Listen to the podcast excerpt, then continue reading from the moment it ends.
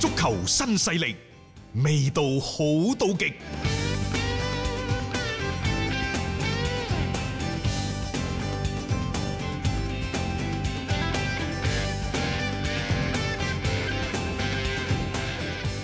啊，之前呢，足協咪有個春季大練兵嘅，誒到底練兵嘅情況係點啊？好啦，而家開始理咯喎。要檢查喎。啊！要檢查啦，因為今年三月份嘅時候，中國足球協會就向各俱樂部下發咗關於開展春季大練兵活動嘅通知，係要求各俱樂部做好體能嘅訓練，仲話呢，不定期呢就奔赴各級國家隊、各職業聯賽俱樂部啊進行檢查，對運動員嘅基礎測評指標呢進行抽查。啊，抽查結果呢，定期就喺中國足協官網嗰度進行公示排名等等。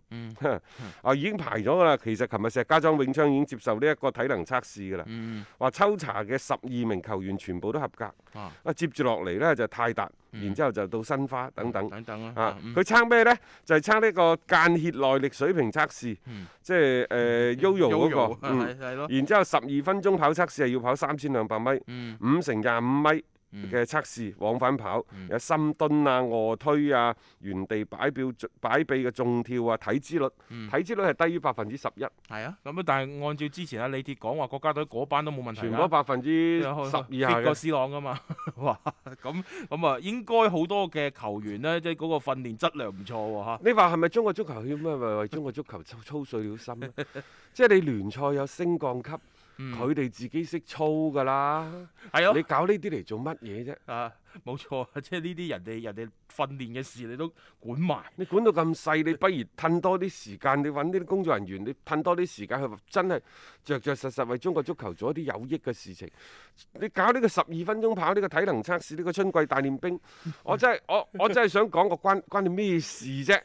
你佢中意，佢個老細抌咗幾個億，抌咗十幾個億，唔通佢養住一班呢一個白斬雞去打聯賽降班咩？係佢自己都會處理佢啦。如果佢唔啲球過關員自己都，嗯即係佢自己都會加練嘛，有啲嗯嚇、係啊當然佢隨波逐流嗰啲，嗯你理得佢啊？反正嗯你得你就可以上場，唔得係啊，俾人淘汰咯，咁咪就係咁簡單啫嘛。即係呢樣嘢你唔使驚佢唔掂，你去扶一把噶喎。咁 即係你搞咗呢個春季大練兵之後，係咪真係對成啲即係呢啲球隊啊、呢啲球員真係有一個好大嘅即係幫助即係非常之可笑嘅呢、個。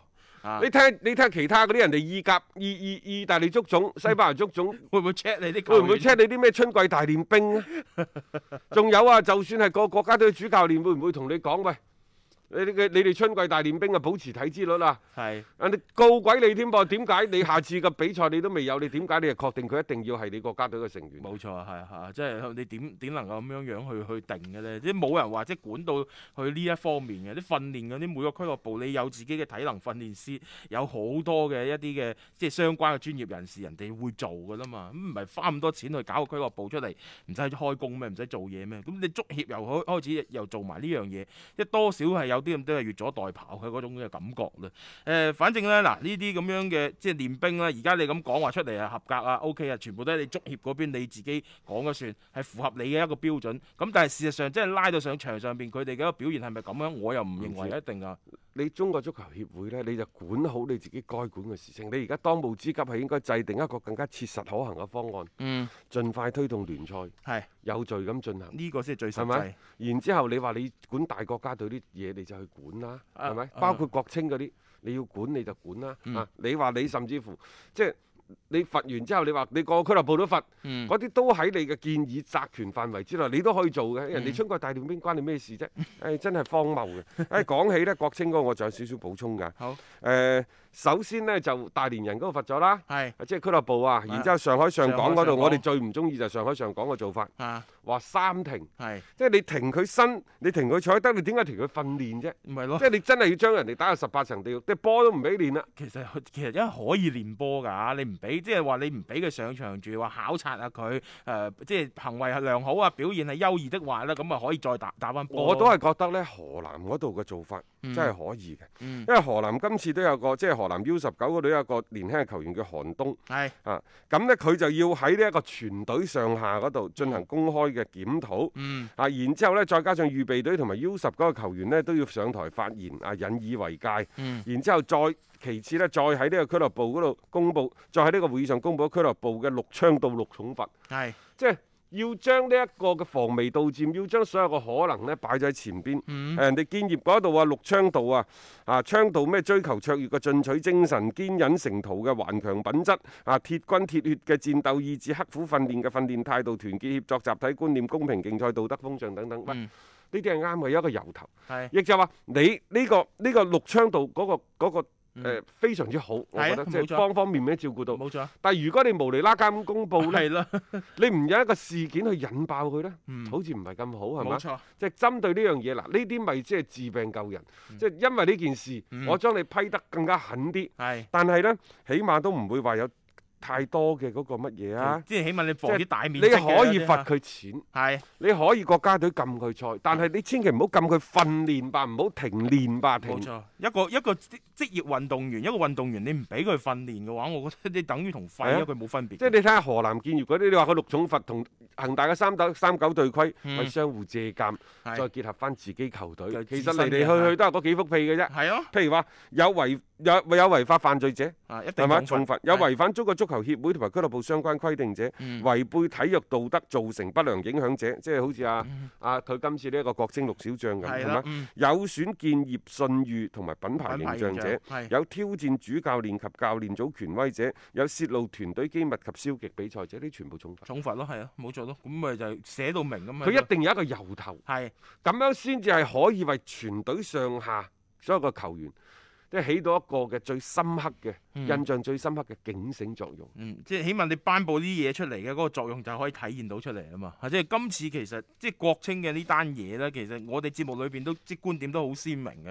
因為老實講句，有啲嘢你罰咗就算啦，唔需要話好似一層層落去，好似驚佢唔死咁樣樣，一路咁樣去追加去罰佢。唉，啊即係平時我哋成日都講呢，就人不風流就枉少年。嗯，呢個風流呢，就唔係去做一啲下作嘅事情係，啊，又吟詩作對嗯，啊等等。我而家都吟噶，啊，係係咪咯係啦係 啦，大雄啦，冇錯，少年， 即係然之後你哋係唱咩歸來仍是那個少年，少年係咩啊？少年佢就應該意氣風發，嗯，少年就係佢有犯錯嘅成本，嗯即係睇唔傷害，啊係唔違反國家嘅法律，唔傷害他人嘅基礎之上。係點解你羨慕少年？少年就因為你嘅犯錯會得到大人們相對嘅包容。嗯你嘅犯錯，你仲有一個糾錯嘅機會，你仲可以喺邊度跌低邊度爬翻起身。嗯我哋五啊幾歲人啦，邊有得犯錯啫？係啊，一錯撲咗喺度，你起唔到身。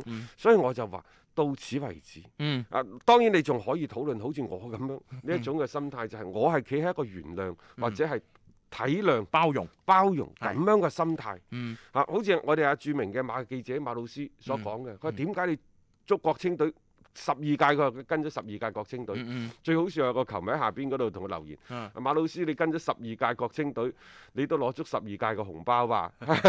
我因為做報道呢啲賽事係有紅包嘅。啊甚至乎江湖傳聞呢，就當咗恒大嗰度，嗯即係可能怠慢咗佢少少，所以佢咧炮轟咗咁多年恒嗯大呢、個人， 即係你話佢大氣定大量定小氣呢，不得而知嚇。嗯嗰啲講笑嘅啫。嗯但係如果你睇翻十十幾歲嗰啲國青隊，十幾歲啲僆仔，佢唔犯錯，唔通佢真係個個都好似係鐵一般嘅紀律嗰啲人咩？嗯，即係如果係咁嘅話，中國足球早啊衝出亞洲走向世界 啦，啱唔啱啊？即係我覺得犯錯呢樣嘢唔唔係不可原諒嘅，即係有啲嘢嚇，即係你你需要有一個過程，等佢佢最緊要係認識到自己嘅錯誤，喺以後嘅時間段你可以啊改正到。喂，當年大家仲記唔記得成龍點講㗎？佢嗯犯咗全世界男人都犯咗個錯誤啊嘛，係嘛咯，？係啊咁唔通成龍俾你打打入十八層地獄咩？佢人哋犯咗錯，佢都係公眾人物 嚟㗎。係啊，但係後尾佢係戲就繼續演，然之後公益嘅事業繼續做嚇，大家可能亦都唔提起，都忘記忘，嗯即都係已經忘記咗嗰件嗰事。個可能係一個污點，嚇但係你唔能夠因為咁樣樣